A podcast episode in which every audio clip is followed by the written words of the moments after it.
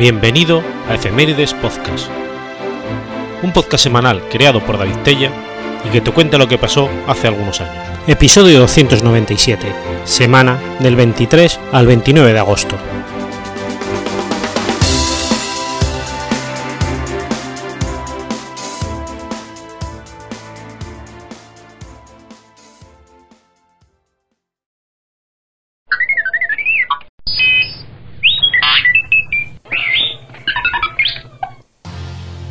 23 de agosto del año 406. Muere Radagaisoa.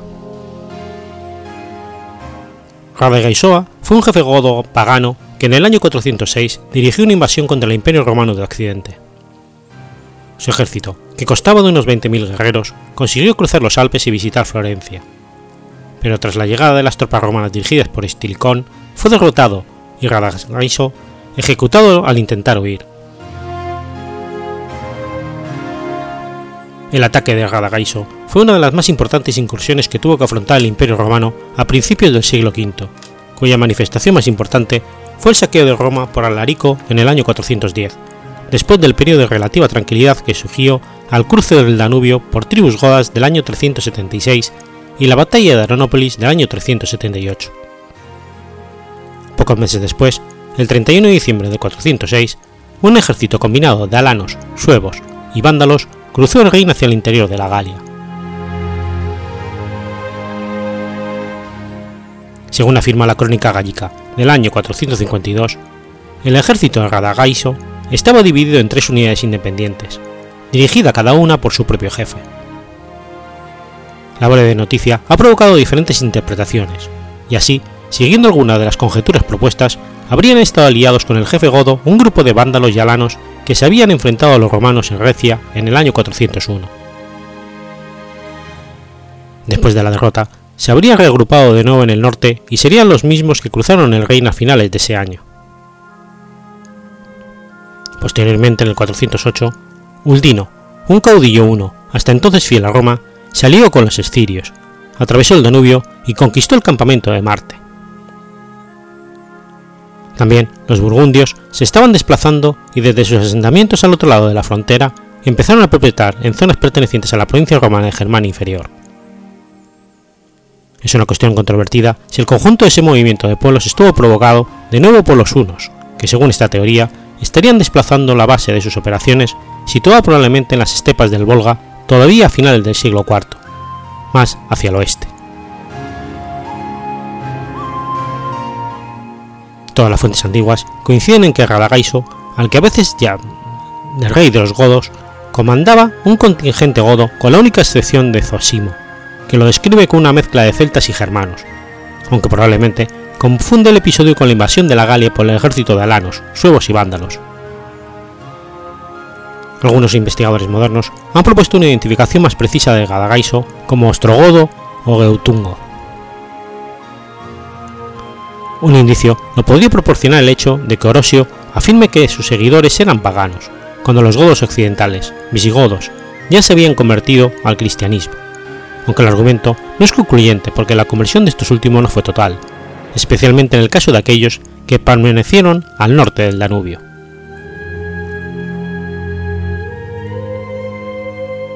El grupo de Radagaiso lo componían no solo combatientes, sino que era seguido por toda una población que incluía mujeres y niños. Facio, en su biblioteca y siguiendo a Liodoporo, dice que lo acompañaban unos 12.000 nobles. Agustín cifra el número de sus seguidores en más de 100.000. Según Orosio, eran 200.000 y Zosimo llega hasta los 400.000, aunque ninguna de estas cifras parece creíble. Si se tiene en cuenta que tras la derrota se incorporaron al ejército romano 12.000 de sus soldados, además de un número considerable que fueron vencidos como, vendidos como esclavos, según las proporciones habituales de no combatientes para este tipo de contingentes, el ejército godo debía estar compuesto de más de 20.000 hombres para una población total de unas 100.000 personas.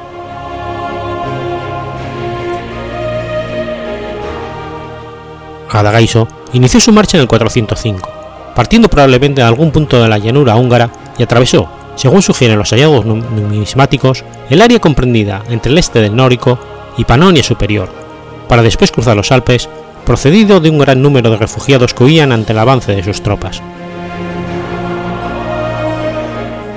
Los godos entraron en Italia a través de la ruta de Aquilea, y una vez llegados al Valle del Po, encontraron escasa oposición y pudieron moverse y abastecerse por el norte durante quizás más de medio año hasta que finalmente Radagaiso avanzó hasta Florencia, ciudad a la que puso sitio y estaba a punto de rendir en el momento de la llegada del ejército romano.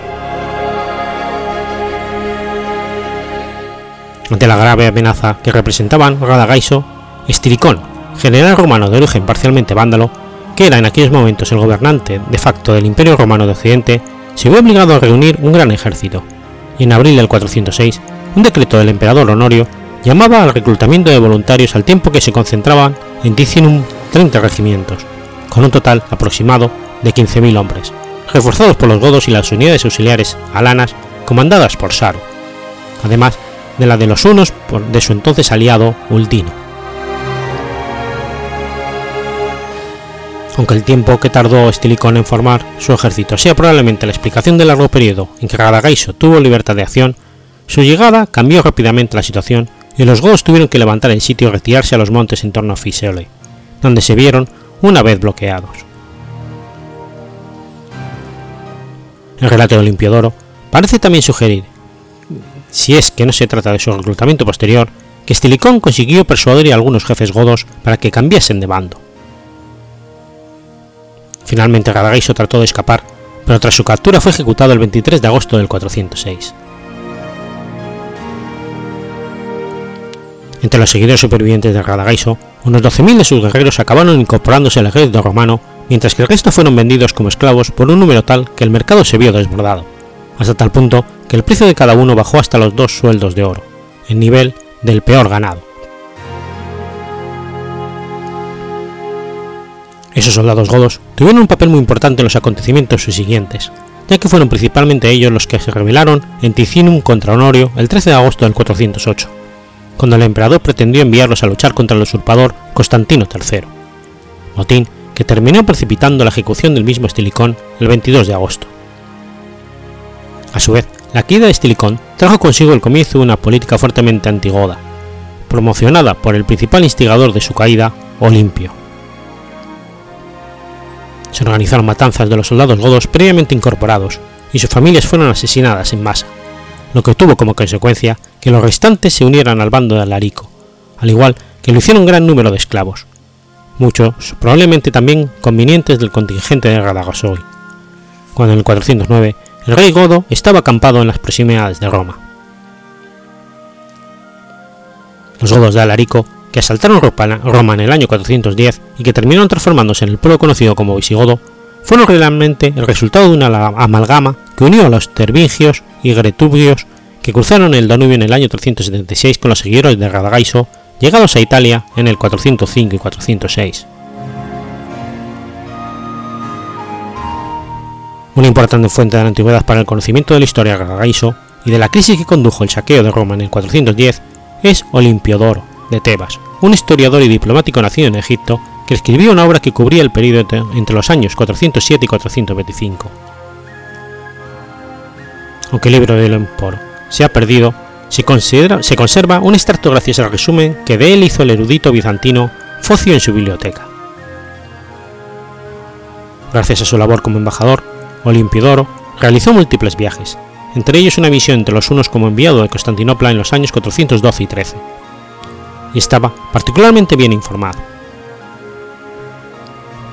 Otros dos historiadores se ocuparon de este periodo y ambos se, basaron en parte en Olimpiodoro, aunque de forma no del todo rigurosa y malinterpretando algunos de sus datos.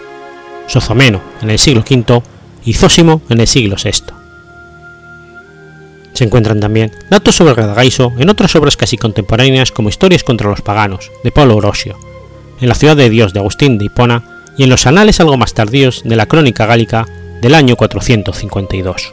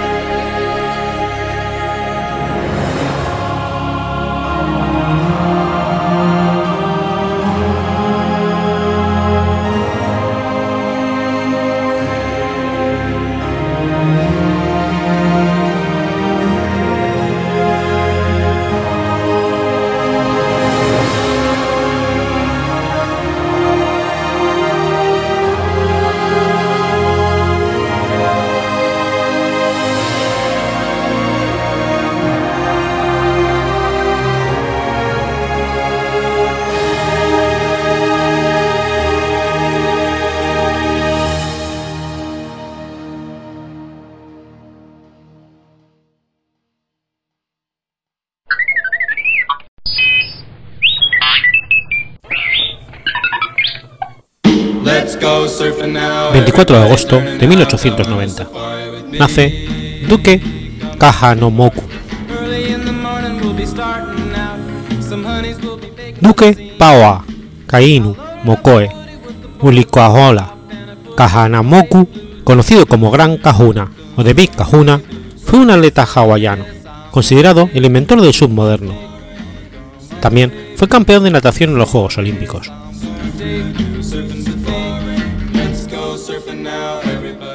El nombre de Duque no es ningún título, sino su nombre de pila. A su padre le pusieron Duque en honor al príncipe Alfredo, duque de Edimburgo, que estaba de visita en Hawái cuando nació el padre de este en 1869. El joven duque, como hijo mayor, heredó el nombre.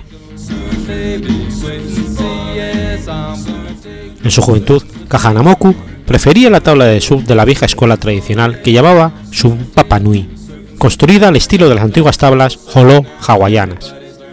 Hecha de madera de árbol del koa, medía 4,8 metros y pesaba 52 kilos. La tabla carecía de quilla, que aún no se había inventado. En su carrera posterior, a menudo utilizaría tablas más pequeñas, pero siempre prefería a las que estaban hechas de madera.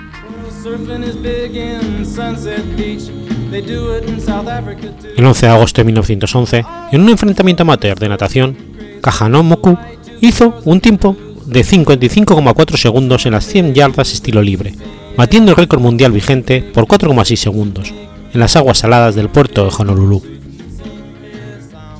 Batió también el registro de 200 metros e igualó el de los 50 metros, pero los responsables de la Amateur Athletic Union, que no daban crédito a su hazaña, no lo reconocerían hasta muchos años después.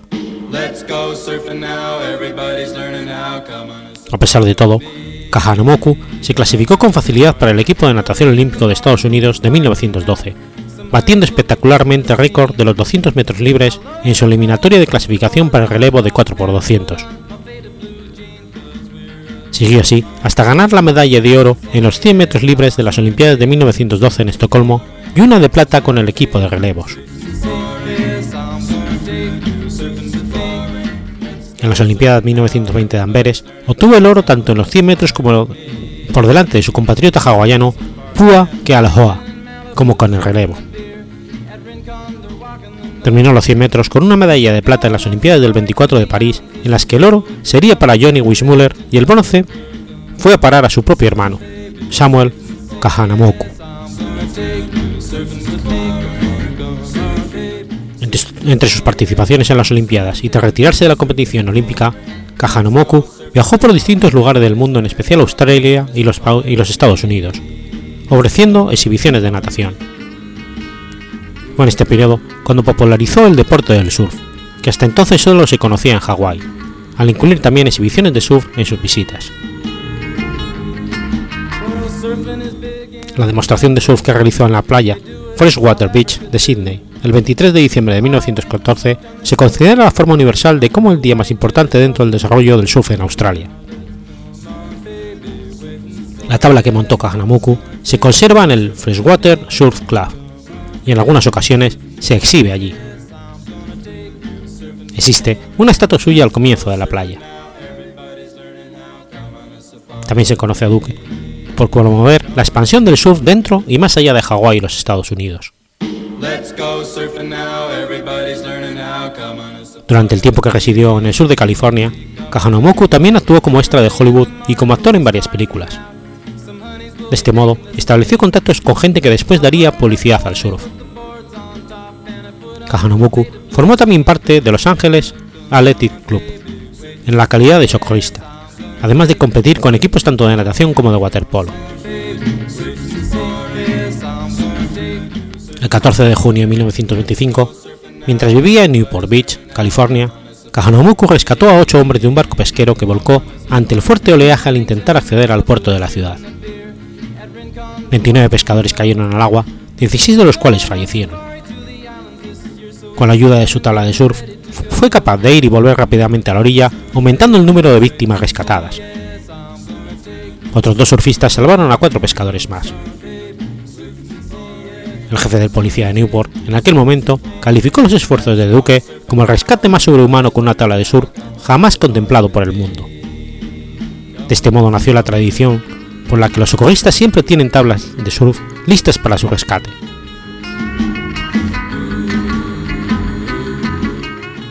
Duque Kahanomoku fue la primera persona en ser reconocido tanto en el Salón de la Fama de la Natación como en el Salón de la Fama del Surf.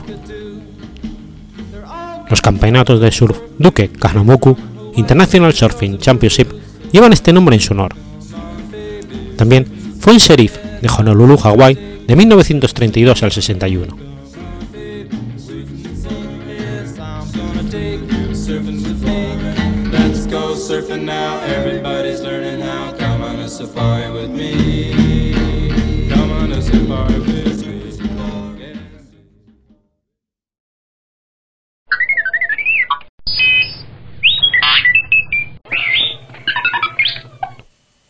25 de agosto de 1752. Nace Karl Marx von Lieberich. Karl Marx Friedrich von Lieberich fue un militar austriaco y caballero de la Orden Militar de María Teresa. Nacido en Eislingen como Karl Mack, se alistó en un regimiento de caballería austriaco en 1770 en el que su tío materno, Georg Simon Lieberich, era comandante de escuadrón, y siete años más tarde ascendió a oficial. Durante la Guerra de Sucesión de Baviera fue seleccionado para el personal de servicio del conde Kinsky, bajo cuyo mando, y por consiguiente bajo el mando del comandante en jefe, mariscal Frank Mori von Lancy, realizó un excelente trabajo que le proporcionó el ascenso a teniente en 1778 y a capitán en 1783. El conde Lacy, por entonces el más importante militar del ejército austriaco, tenía la mejor opinión de su joven asistente. En 1785, Mack se casó con Catherine Gabriel y obtuvo la dignidad nobiliaria de barón, con el título de Friedrich von Lieberich. En la guerra contra los turcos tuvo un puesto en el cuartel general, convirtiéndose en 1788 en mayor y del emperador. En el 89 ascendió a teniente coronel y se, distinguió en la ofensiva de Belgrado. Poco después, los desencuentros con Gideon Friedrich von Laudon, por entonces comandante en jefe, le llevaron ante un tribunal militar. Mack tuvo que abandonar el frente, pero fue nombrado coronel y condecorado con la Orden Militar de María Teresa. En 1790, Ludon y Mack, ya reconciliados, fueron juntos de nuevo a la guerra. Durante estas campañas, Mack recibió una grave herida en la cabeza de la que nunca se recuperó por completo. En 1793 fue nombrado jefe del Estado Mayor del Príncipe Josías de Sajonia-Coburgo y comandante en los Países Bajos, aumentando su reputación en la subsiguiente campaña. El joven archiduque Carlos, quien ganó sus primeros laureles en la acción del 1 de marzo de 1793, escribió tras la batalla. Sobre todo, debemos agradecer al coronel Mark estos éxitos. Mack volvió a distinguirse en la batalla de Nedbinger y desempeñó un papel importante en las negociaciones entre Coburg y Dumoroid. Continuó su servicio como intendente general y fue hecho jefe titular de un regimiento. Resultó herido en Famars, pero en el 1794 se hallaba de nuevo en activo habiendo sido ascendido a mayor general. Sin embargo, el fracaso de los aliados, a pesar de que se debió a factores políticos y militares sobre los que Mack no tenía control, se atribuyó a su persona, de forma similar a como anteriormente se le había asignado, inapropiadamente también los éxitos de marzo y abril de 1793. A pesar de haber caído en desgracia en los círculos militares, no perdió el favor del emperador Francisco II, que en 1797 lo ascendió en teniente mariscal de campo, y al año siguiente le asignó el puesto de comandante del ejército en Nápoles. No obstante, nada pudo hacer en su nuevo mando contra los ejércitos revolucionarios franceses debido a la desfavorable situación de medios materiales y humanos en la que se encontraba. Llegó incluso a hallarse en peligro de ser asesinado por sus propios hombres, por lo que solicitó refugio en el campo francés. Inicialmente, se le prometió que podría regresar libre a su país, pero Napoleón ordenó que fuera llevado a Francia como prisionero de guerra. Dos años más tarde, escapó de París disfrazado. La acusación de que había roto su palabra era falsa.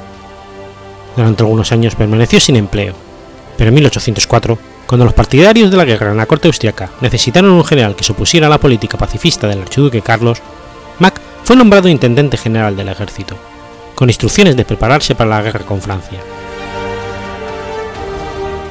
Hizo todo lo posible en el tiempo disponible para reforzar el, el ejército, y al iniciarse la guerra de 1805 era intendente general del comandante en jefe en Alemania, el archiduque Fernando. En realidad, era el verdadero responsable del comando del ejército que se oponía a Napoleón en Baviera, pero su posición fue subestimada y su autoridad minada por el poco respeto del resto de los generales.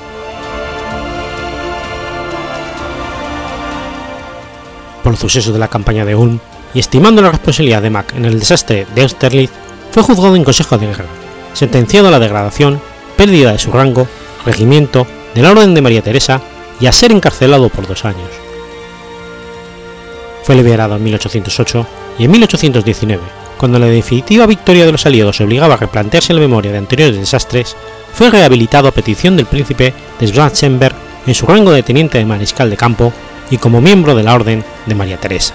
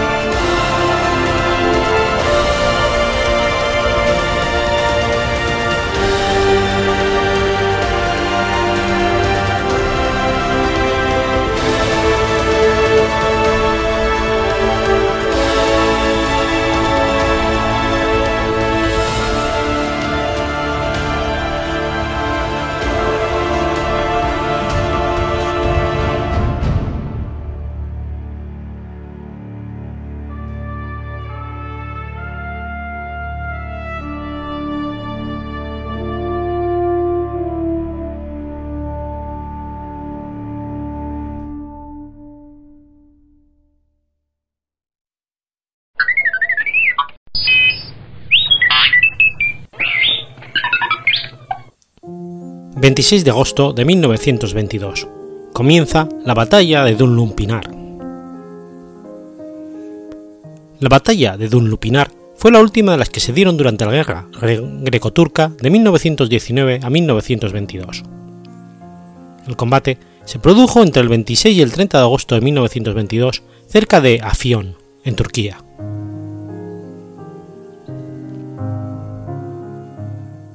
Tras la victoria pírrica de los nacionalistas turcos de Mustafa Kemal en la batalla de Sarkaria, los griegos decidieron poner fin a la ofensiva sobre Ankara y se retiraron hacia Ekinser y Afyonkarahisar para construir una nueva línea defensiva.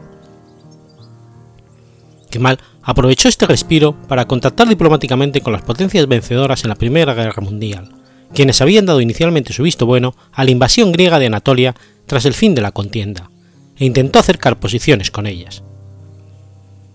Gran Bretaña seguía apoyando a los griegos como había hecho hasta entonces, pero Italia y Francia comenzaron a decantarse cada vez más del lado de los turcos.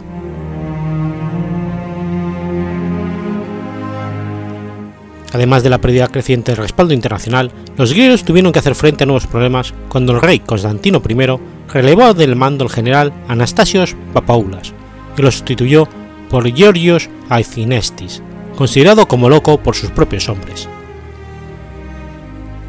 Esto redujo aún más la debilitada moral de las tropas de ocupación griegas, que comenzaban a creer que la guerra no acabaría nunca. En el aspecto militar, los soldados griegos estaban mejor equipados que los turcos y estaban mejor comunicados. Sin embargo, los turcos disponían de más artillería pesada y su cuerpo de caballería comandado por el general Fahrettin era superior. Kemal decidió atacar las líneas griegas en agosto del 22. Para ello, reforzó el primer ejército turco de Nureddin Bayá, que en ese momento se encontraba desplegado frente al flanco sur del ejército griego en Afiño Kararijesar. Esta maniobra fue realmente arriesgada, ya que solo fortaleció el contingente turco lo suficiente como para lanzar un único ataque. En caso de fracasar a la primera intentona, no estarían en condiciones de rechazar un contraataque griego. Además, los griegos se encontraban en un terreno fácil de defensa debido al complicado relieve de la región, plagado de colinas.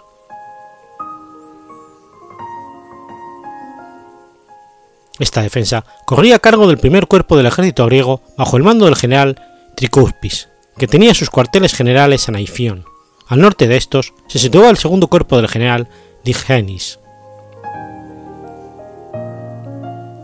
Los suministros llegaban a través de la línea de ferrocarril que conectaba Afión con Dunlupinar, una pequeña ciudad fortificada situada en un valle a unos 48 kilómetros hacia el oeste de Afión, protegida por las montañas Murat Dagui y Air Dagui. Desde Dunlupinar, las vías se prolongaban a su vez hasta la gran base griega en Esmirna, donde se situaban los carteles, los carteles generales de Azgenestis. Demasiado lejos en realidad como para dirigir correctamente las operaciones.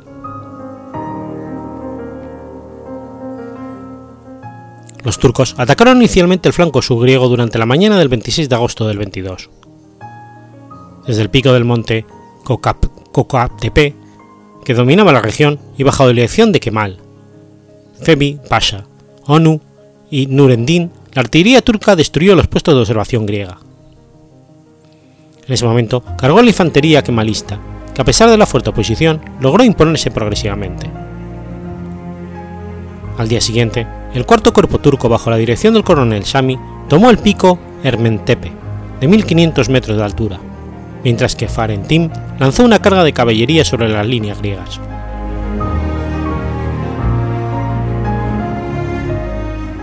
La ofensiva resultó desastrosa para los helenos, que debieron de retroceder. El general Franco se retiró al oeste de Dunlupinar con algunas divisiones mientras que Tricopis y Digneis lo hicieron hacia la ciudad propia. Leyendo parte de las fuerzas de estos dos últimos, no obstante, huyeron de forma desordenada hacia Esmirna. El 30 de agosto, Febzi y Kemal se desplegaron sus dos columnas en una maniobra envolvente hasta cerca del área en torno a Dunlupinar, y el 3 de septiembre Tricopis y Digneis quedaron atrapados en este cerco cuando trataban de escapar de Dunlupinar hacia el norte, a través de las faldas del monte Murgiatagi y el valle de Banaz. Con el ejército deshecho y gravemente mermado, los griegos no pudieron impedir que los turcos alcanzasen Esmirnas el 9 de septiembre, seis días después de la victoria de Dunlupinar. La ciudad fue tomada en medio de combates callejeros con las tropas griegas supervivientes y los civiles armados de origen heleno y armenio. El 13 de septiembre se desató el gran incendio de Esmirna, que duró cuatro días y destruyó gran parte de la ciudad, sobre todo los barrios armenios y griegos. Las últimas tropas griegas abandonaron Anatolia de forma definitiva el 17 de septiembre, evacuando la ciudad de Cesme y el 11 de octubre del 22 los nacionalistas turcos acordaron un amnisticio en Mundaya con los representantes de los gobiernos de Italia, Francia y Gran Bretaña. El gobierno griego fue forzado a suscribirlo el 14 de octubre. El 24 de julio de 1924 llegó la paz definitiva con la firma del Tratado de Lausana, en el que Grecia renunciaba formalmente a sus reclamaciones sobre Anatolia y se comprometía a retirarse de Tracia Oriental y las islas de Imbros y Tenedos, situadas al noreste del mar Egeo. También se acordó entonces un intercambio de población entre ambos gobiernos, que desembocó en la, deportación de miles de cristianos ortodoxos turcos a Grecia y de otros tantos musulmanes griegos a Turquía, con el fin de evitar tensiones internas y que pudieran ser usados como quinta columna en una nueva guerra entre los dos países.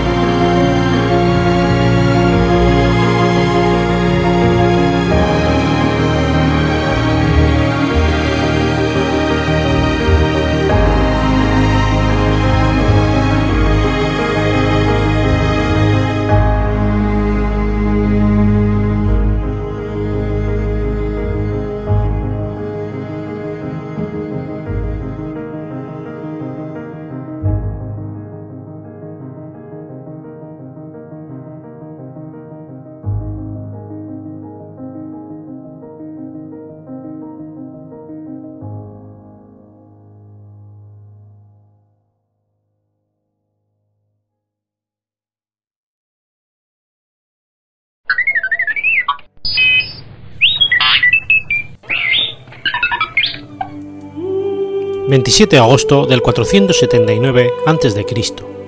Ocurre la Batalla de Platea. La Batalla de Platea fue la última batalla terrestre de la Segunda Guerra Médica. Se libró en el 479 a.C. cerca de la ciudad griega de Platea, en Beocia, y en ella se enfrentaron una alianza de ciudades-estado de la antigua Grecia, la Liga Panhelénica, compuesta por Esparta, Atenas, Corintio y Megara, contra el imperio persa de Jerjes I.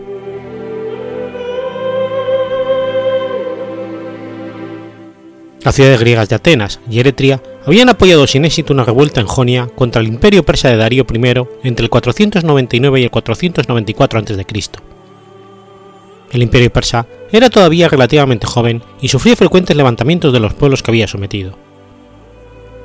Por otra parte, Darío era un usurpador y había pasado mucho tiempo sofocando revueltas contra su gobierno. La revuelta jónica amenazó la integridad de su imperio, por lo que Darío prometió castigar a los involucrados, especialmente los poderes extranjeros que la apoyaron, aprovechando la ocasión para expandir sus dominios por el fragmentado mundo de la antigua Grecia. Se envió una primera expedición bajo el mando de Mardonio en el 492 a.C. para asegurar territorios cercanos a Grecia, que acabó con la reconquista de Tracia y forzó a Macedonia a convertirse en un reino subyugado a Persia. En el 490 a.C., partió una fuerza anfibia meda comandada por Datis y Artafernes, que consiguió saquear Naxos y Exetria, antes de moverse a atacar Atenas. Sin embargo, en la batalla de Maratón, los atenienses lograron una sonada victoria que obligó a la retirada del ejército aquemínida hacia Asia.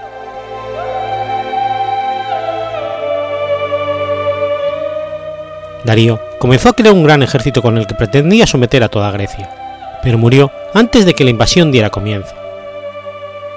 El trono de Persia pasó a su hijo Jerjes I, que enseguida retomó los preparativos para la invasión del mundo heleno, preparativos que incluyeron la construcción de dos puentes de pontones que cruzaron el Helesponto. En el 481 a.C., Jerjes envió embajadores por toda Grecia exigiendo la tierra y el agua como gesto de sumisión, pero dejando de lado deliberadamente a Atenas y a Esparta, pues ambas polis estaban en guerra abierta contra Persia. Estas dos ciudades comenzaron a recibir apoyos y en un congreso de ciudades-estado reunido en Corintio a finales del otoño del 481 a.C., se creó una alianza confederada. Este acuerdo era excepcional en el desunido mundo griego, y más teniendo en cuenta que muchas de las ciudades que estuvieron presentes estaban técnicamente en guerra entre ellas, Inicialmente los aliados adoptaron la estrategia de bloquear los accesos terrestres y marítimos al sur de Grecia, al Peloponeso. Así, en agosto del 480 a.C., tras tener noticia del avance de Jerjes, un pequeño ejército aliado liderado por Leónidas I, rey de Esparta, bloqueó el paso de Termópilas mientras una armada esencialmente ateniense navegaba a los estrechos de Artemisio. En una batalla legendaria, una reducida fuerza griega detuvo en las Termópilas al avance de los numerosísimos ejércitos persa durante tres días, hasta que fueron traicionados y los medos lo rodearon por un paso de montaña. Aunque la mayor parte del ejército griego se retiró, la retaguardia formada por soldados espartanos y terpios fue rodeada y aniquilada. En la simultánea batalla naval de Artemisio se llegó a un punto muerto, pero cuando los helenos tuvieron noticia de la derrota de las Termópilas, se retiraron porque ya no tenía sentido defender a Artemisio.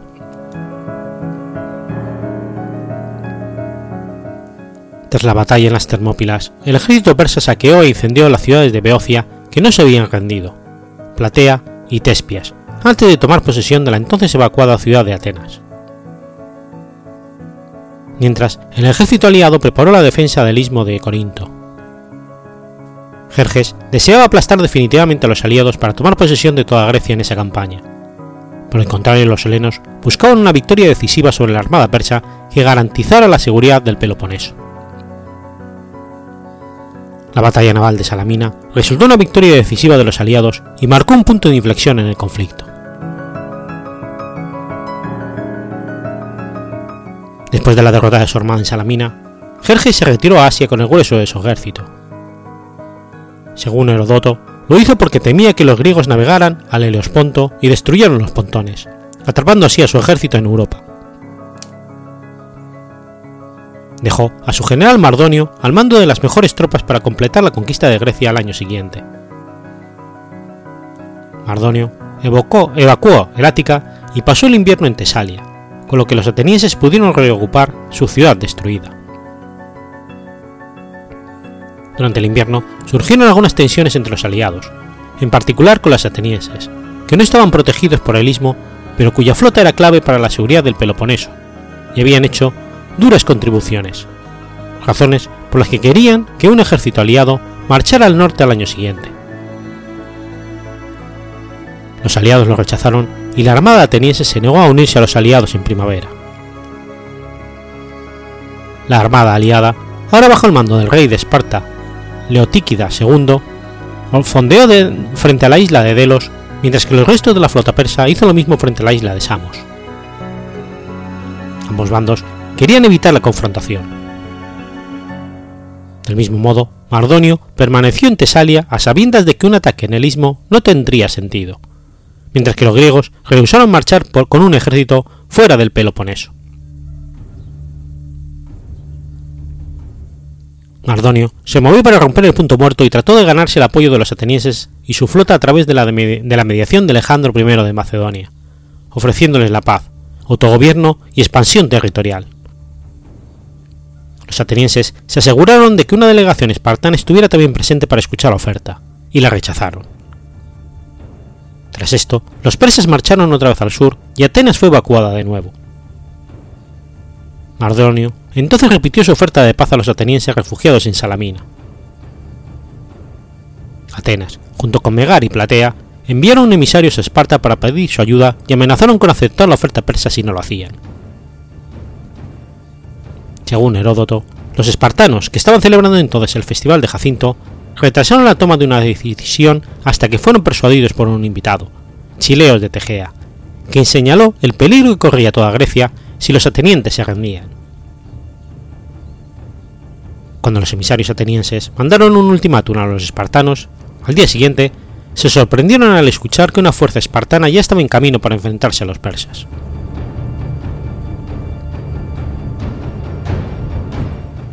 Cuando Mardonio tuvo noticia de la fuerza espartana, completó la destrucción de Atenas arrasando todo lo que quedaba en pie. Tras ello, se retiró hacia Tebas con la esperanza de atraer al ejército griego a un terreno favorable para la caballería persa. El general Medo creó también un campamento fortificado en la orilla norte del río Osopo, en Beocia, donde esperó a los helenos.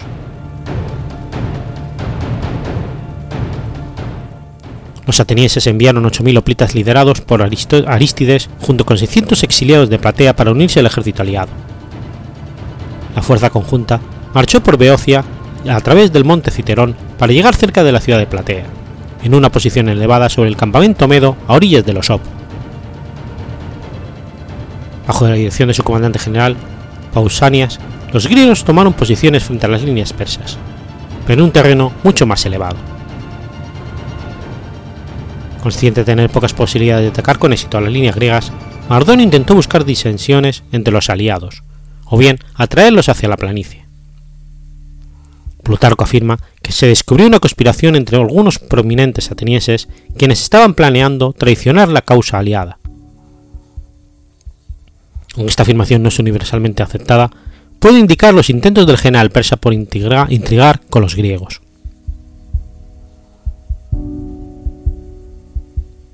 Mardonio también envió a la caballería para atacar rápidamente a las líneas griegas, posiblemente con la finalidad de traerlos hacia la planicie. Aunque esta estrategia tuvo cierto éxito en un principio, hubo de ser abandonada tras la muerte del comandante de las unidades montadas, Masistio, hecho que llevó a la retirada de la caballería.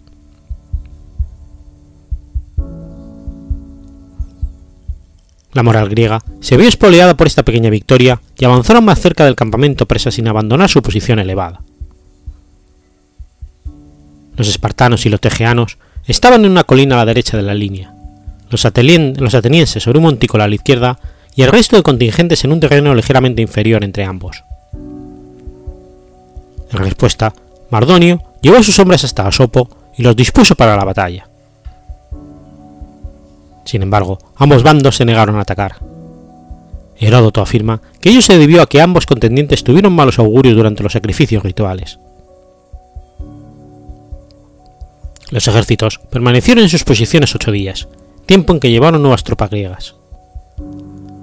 Mardonio entonces trató de romper el, el estacamiento enviando a su caballería a atacar a los pasos del monte Citerón, acción que llevó a la captura de un convoy de provisiones griego. Pasaron dos días más en los que las líneas de suministro griegas estuvieron en constantes amenazas, y entonces Mardonio lanzó un ataque de caballería sobre las líneas helenas y consiguió bloquear la fuente Gargafia, único suministro de agua del ejército griego. La falta de alimentos y agua hizo insostenible la posición griega, por lo que decidieron retirarse a una posición frente a Platea, desde donde podrían vigilar los pasos y acceder a agua fresca. Para prevenir que la caballería meda atacara la retaguardia, la retirada se llevó a cabo esa noche. Sin embargo, la retirada se hizo mal. Los contingentes aliados en el centro perdieron su posición y terminaron repartidos frente a Platea. Los atenientes espartanos y tegeanos, que se habían quedado protegiendo la retaguardia, ni siquiera habían empezado su retirada al amanecer. Quedó una única división espartana en retaguardia mientras los demás se retiraban hacia arriba. Pausinias dio instrucciones a atenienses para retirarse y si fuera posible unirse a los espartanos, pero en un primer momento emprendieron el retorno directo a Platea y la línea griega se fragmentó. Aprovechando esto, el campamento persa comenzó a moverse.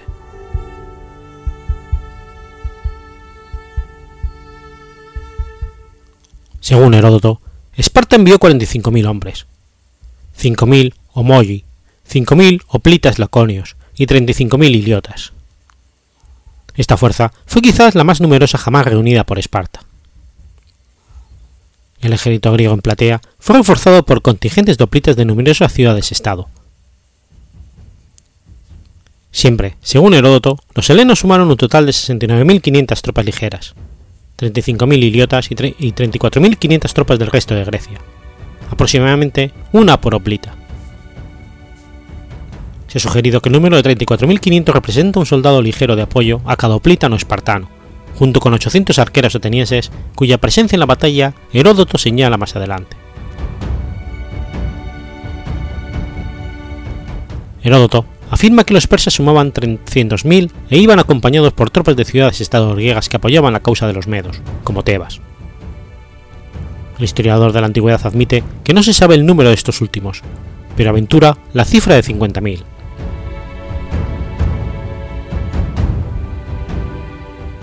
Tesías, que escribió una historia de Persia basándose en archivos medos titulada Pérsica, afirmó que en Platea hubo 120.000 persas y 7.000 soldados griegos, pero su relato es bastante confuso pues sitúa esta batalla antes de Salamina, y dice que en Platea hubo 300 espartanos, 1000 pereicos y 6000 de otras ciudades, tal vez confundiéndola con la batalla de las Termópilas.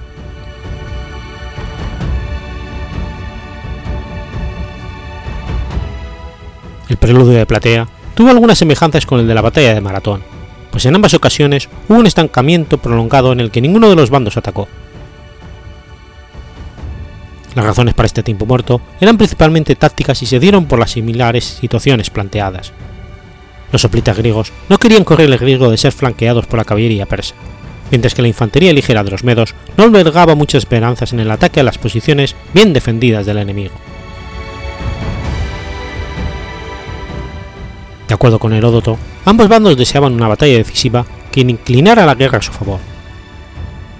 Sin embargo, Lanzenby opina que las acciones de Mardonio durante la campaña de Platea no fueron precisamente agresivas, e interpreta que las operaciones persas durante el preludio no iban destinadas a forzar o a combatir a los griegos, sino que se retiraran. Mardonio pudo pensar que tenía poco que ganar en la batalla y que le valía con esperar a que se desmoronara la alianza helena, algo que casi consiguió durante el invierno precedente.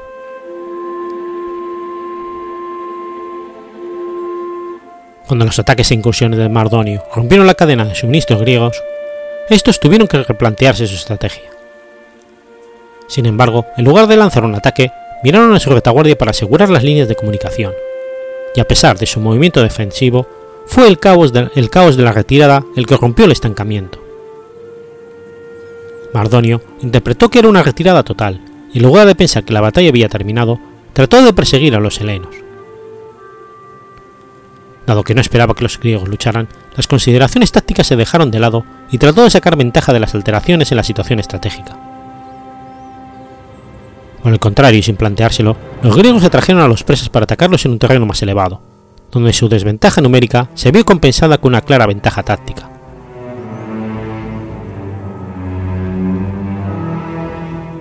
Cuando los persas se percataron de que los griegos estaban abandonando sus posiciones y parecían estar de retirada, Mardonio decidió salir en su persecución con la élite de la infantería persa. Mientras lo hacía, espontáneamente el resto del ejército medo también comenzó a avanzar. Los espartanos y tegeanos ya habían llegado al templo de Demeter, y la retaguardia bajo el mando de Amonfratereto comenzó a retirarse del alto, bajo la presión de la caballería persa para unirse a ellos. Pausanias envió un mensajero a los atenienses pidiéndoles unirse a los espartanos, pero estos ya habían entablado combate con la falange tebana y no pudieron asistir a Pausanias. Los espartanos y los tegeanos fueron asaltados en primer lugar por la caballería meda, mientras que la infantería persa siguió avanzando, plantó sus grandes escudos y comenzó a lanzar flechas contra los soldados griegos al tiempo que su caballería se retiraba. Heródoto afirma que Pausanias se negó a avanzar porque no se dieron buenos augurios en los sacrificios rituales de cabras que se habían realizado. En este punto, con los hombres bajo una lluvia de flechas, los tegeanos echaron a correr hacia las formaciones persas. Ofreciendo un último sacrificio y oraciones a los cielos, Pausanias recibió finalmente buenos augurios y dio orden a los espartanos de cargar contra las líneas persas.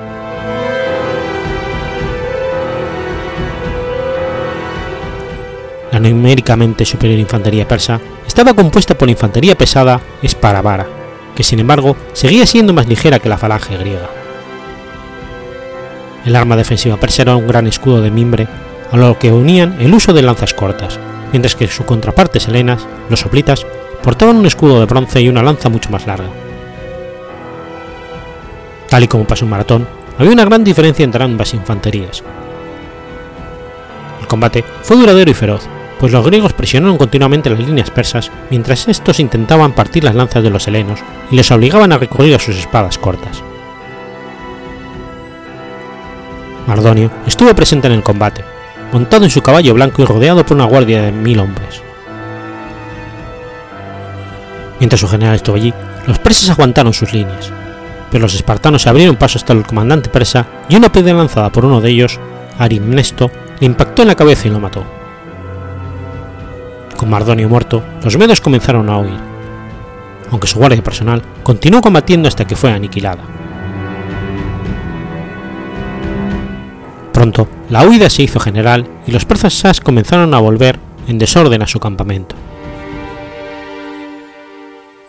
El general persa Artabazo, que había comandado los asedios de Olinto y Potidea, no había estado de acuerdo con la decisión de Mardonio de atacar a los griegos y no había entrado en combate con las fuerzas bajo su mando. Con la retirada en marcha, Artabazo lideró a sus hombres fuera del campo de batalla hacia el camino de Tesalia, con la intención de escapar a través de los Ponto.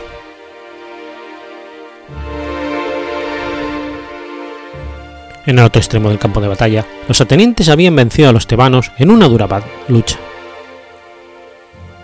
El resto de griegos que luchaban para los persas combatieron deliberadamente mal, de acuerdo con Herodoto. Los tebanos se retiraron de la batalla en una dirección distinta a los persas, con lo que escaparon con menores pérdidas. Los aliados griegos, reforzados por los contingentes que no habían intervenido en la batalla, irrumpieron en el campamento persa.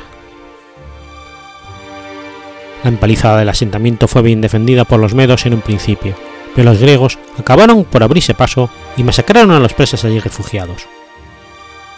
Solo se respetó la vida de 3.000 medos. Heródoto cuenta que sobrevivieron a la batalla 43.000 persas. El número de sus bajas depende de cuántos intervinieran en el combate, aunque el historiador griego afirma que fueron 257.000. Esta cifra contrasta con los 159 helenos que asegura Heródoto que murieron en Platea, todos espartanos, tegeanos y atenienses, pues fueron los únicos que combatieron. Plutarco, que tuvo acceso a otras fuentes, ofrece la cifra de 1.360 bajas en el bando griego, mientras que tanto Éforo, Decime, como Diodoro, Sículo, llevan el número de muertos helenos hasta más de 10.000.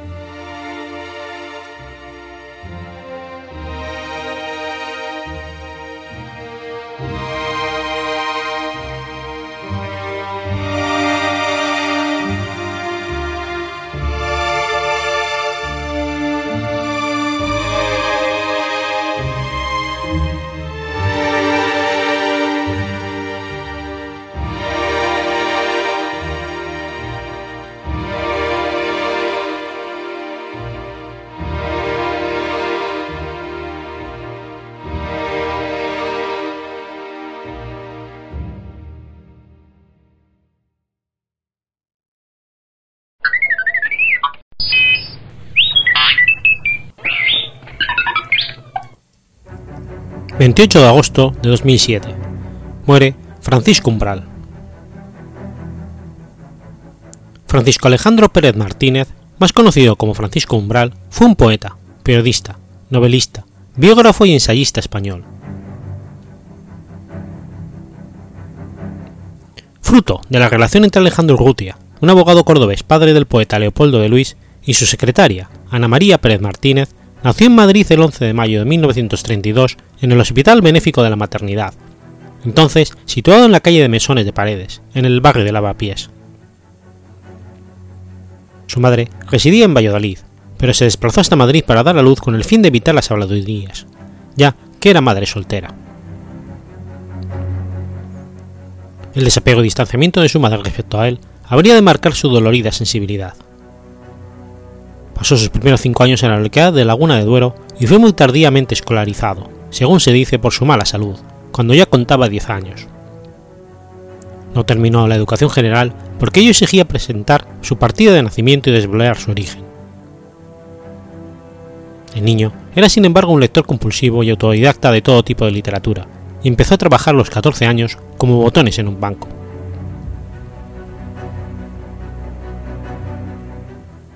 En Valladolid comenzó a escribir en la revista Cisne, del SEU, y asistió a lecturas de poemas y conferencias. Emprendió su carrera periodística en 1958 en el norte de Castilla, promocionado por Miguel Delibes, quien se dio cuenta de su talento para la escritura. Más tarde se traslada a León para trabajar en la emisora La Voz de León y en el diario Proa, y colaborar en el Diario de León. Por entonces sus lecturas son sobre todo poesía, en especial Juan Ramón Jiménez y poetas de la generación del 27, pero también Valle Inclán, Ramón Gómez de la Serna y Pablo Neruda.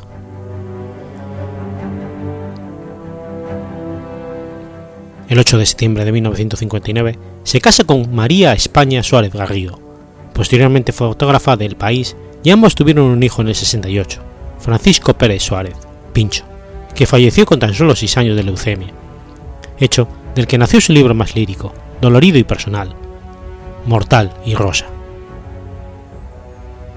Eso, inculcó en el autor un característico talante amargo y embarado, absolutamente entregado a la escritura, que le suscitó no pocas polémicas y enemistades. En 1961 marchó a, a Madrid como corresponsal de suplemento cultural y chico para todo de Norte de Castilla, y allí frecuentó la tertulia del Café de Gijón, en la que recibiría la amistad y protección de los escritores Juan García Nieto y sobre todo Camilo José Cela, gracias al cual publicaría sus primeros libros. Escribiría sus años en la noche que llegué al Café Gijón. Se convertiría en pocos años, usando los seudónimos Jacob Bernabeu y Francisco Umbral, en cronista y columnista de prestigio en revistas como La Estafeta Literaria, Mundo Hispánico, Ya, El Norte de Castilla, Por Favor, Siesta, Mercado Común, Bazar, Interview, La Vanguardia, aunque sería principalmente por sus columnas en los diarios del país, Diario 16, en los que comenzó a escribir en el 88, y en El Mundo, en el que escribió desde el 89 la sección Los placeres y los días. En el país fue uno de los cronistas que mejor supo describir el movimiento contracultural conocido como movida madrileña. Alternó esta torrencial producción periodística con una regular publicación de novelas, biografías, crónicas y autobiografías testimoniales En 1981 hizo una breve incursión en el verso con Crímenes y Baladas. En 1990 fue candidato junto con José Luis San Pedro al sillón F de la Real Academia Española, apadrinado por Camilo José Cela, Miguel Delibes y José María Areliza. Sin embargo, fue elegido San Pedro. Ya periodista y escritor de éxito, colaboró con los periódicos y revistas más variados e influyentes de la vida española. Esta experiencia está reflejada en sus memorias periodísticas Días Felices en Argüelles. Entre los diversos volúmenes en los que está publicado parte de sus artículos pueden destacarse en especial Diario de un Snob, Esplende Madrid, España Cañí, Iba yo a comprar el pan, Los políticos, Cónicas por franquistas, Las Jais, Esplende Madrid 2, España como invento, entre otras. Su calidad literaria viene dada por la, fecundidad creativa, su sensibilidad lingüística y la extrema originalidad de su estilo, muy impresionista, de síntesis muy suelta, metafóricamente muy elaborado y complejo, flexible para los matices más esquivos de la actualidad, abundante en neologismos y alusiones intertextuales y en suma, de una exigente calidad lírica y estética. Esta particularidad le hace especialmente intraducible y en consecuencia es un autor apenas vertido a otros idiomas casi y casi desconocido en el extranjero. Francisco Umbral es uno de los primeros prosistas de la lengua española del siglo XX. Como columnista, practicó una especie de costumbrismo desclasado y antiburgués que no renunciaba al yo más intensamente romántico e intentaba dar a lo cotidiano, en palabras de Novalis, la dignidad de lo desconocido, mezclando calle y cultura e impregnándose a veces de una desolada ternura.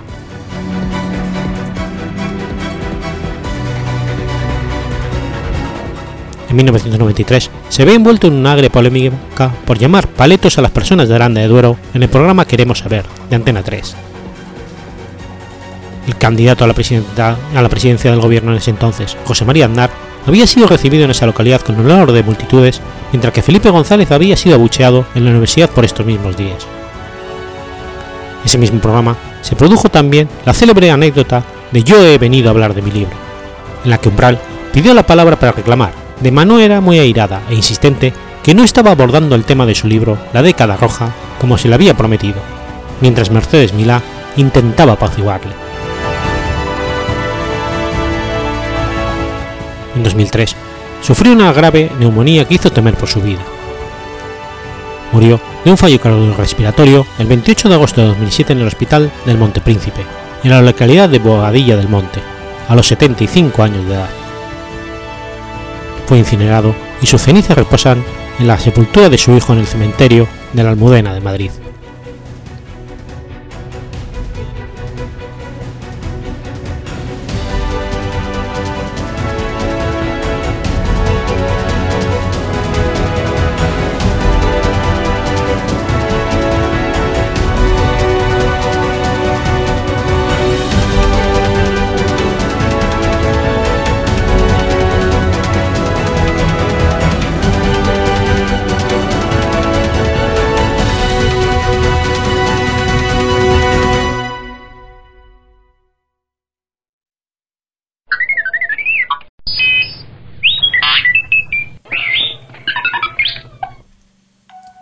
29 de agosto de 1831.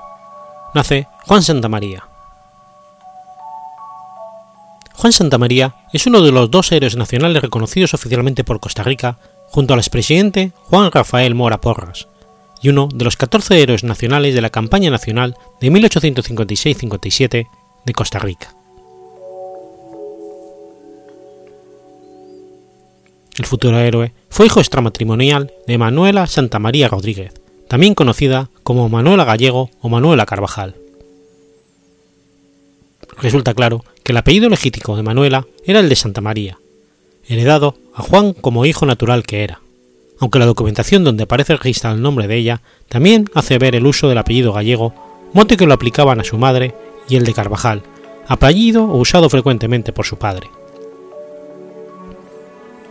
No se conoce el nombre del padre de Juan, según consta en su fe de bautismo de la parroquia de Alajuela, en la que figuran las siglas NPC, de Padre No Conocido.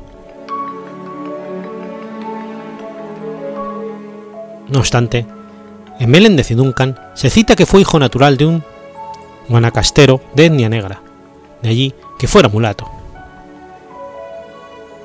En algunos textos se le atribuyen dos hermanos llamados Joaquina y Rufino, pero la petición de pensión de su madre dice con claridad que Juan era su único hijo. A los 10 años ingresa en el cuartel de armas aprendiendo a tocar el tambor. En su infancia y juventud fue jornalero y ayudante de albañil, sacristán de la iglesia de Alajuela y también sirviente de casa. Sus amigos le apodaban el erizo por su cabello ensortijado. En ocasión de la campaña nacional del 56-57, ingresó en las tropas de la provincia natal comandadas por el coronel Manuel del Bosque, emprendiendo el viaje el 4 de marzo de 1856.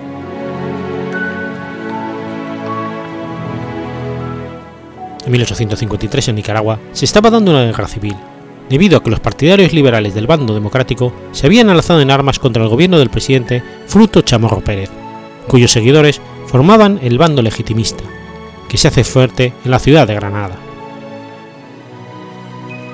Los democráticos, cuya plaza fuerte era la ciudad de León, contrataron por intermedio de Francisco Castillón Sanabria y Máximo Jerez Tellería a los filibusteros del sur de Estados Unidos bajo el mando de William Walker, quien se hizo con el control del gobierno y se declaró presidente de Nicaragua. Tras el descubrimiento de oro en California en 1848, se abrió el año siguiente la llamada Vía del Tránsito, por la que los viajeros que iban de este al oeste de Estados Unidos se desplazaban a San Juan del Norte. El barco que los esperaba allí los conducía por el río San Juan y el lago de Nicaragua a la Virgen, donde tomaban diligencias que los dejaban en San Juan del Sur, sitio en el que se marcaban para California. El trayecto era la inversa para quienes iban del oeste al este de Estados Unidos. El éxito de la vía del tránsito incrementó el interés por construir un canal interoceánico y avivó la competencia entre Estados Unidos y Gran Bretaña, la cual cumplió la firma del Tratado Clayton-Bulwer en abril de 50, por el cual ambas potencias se comprometían a no tener un control exclusivo sobre el posible canal.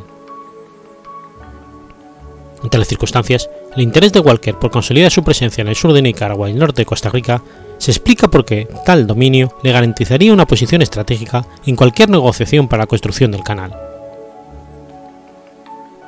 Aunque Walker ganaba apoyo de los liberales nicaragüenses y de los esclavistas de los Estados Unidos, que veían la oportunidad de anexionar Centroamérica, también surgía cierta adversión contra él en la zona e incluso en el Reino Unido.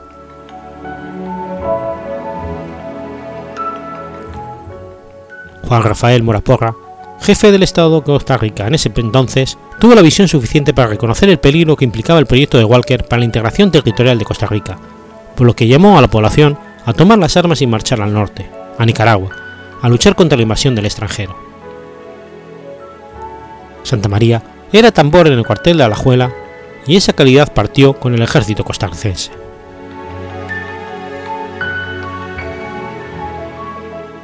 Tras eliminar un pequeño grupo de soldados de Walker en la batalla de Santa Rosa, las tropas costarricenses siguieron su ruta hacia el norte y llegaron a la ciudad de Rivas, el 8 de abril. Tres días después, allí se produjo la segunda batalla de Rivas.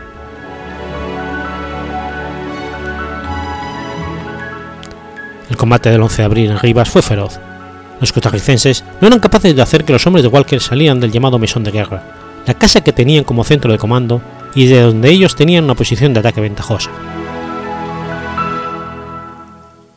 Según la historia secular, el general salvadoreño José María Cañas sugirió que uno de los soldados avanzara hacia el mesón con una antorcha y le incendiara. Como voluntario de la tarea se presentó el teniente Luis Pacheco Bertora, quien lo intentó, pero cayó seriamente herido de tres balazos. El Pacheco tomó al ateo nicaragüense que peleaba en las filas costarricenses, Joaquín Rosales, pero cayó abatido por las balas antes de llegar al mesón. Juan Santamaría, de 25 años, se ofreció con la condición de que en caso de que muriera, algún otro soldado se hiciera cargo de su madre. Entonces tomó la antorcha, avanzó y fue mortalmente herido por el enemigo. Sin embargo, antes de morir, logró prender fuego al mesón y así contribuyó a la victoria costarricense en Rivas.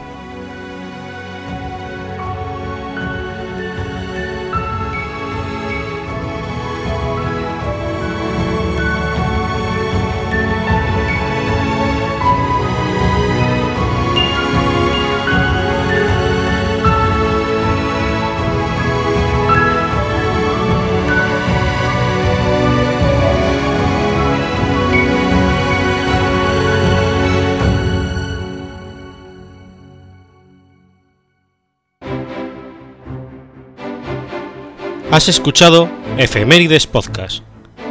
Si quieres ponerte en contacto conmigo, puedes hacerlo por Twitter a la cuenta arroba efemeridespod o mi cuenta personal, arroba telladavid, o por correo electrónico a la dirección efemeridespod.gmail.com.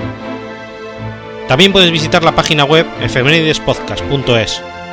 Y recuerda que puedes suscribirte por iTunes y por iBox, y tienes un episodio nuevo cada lunes.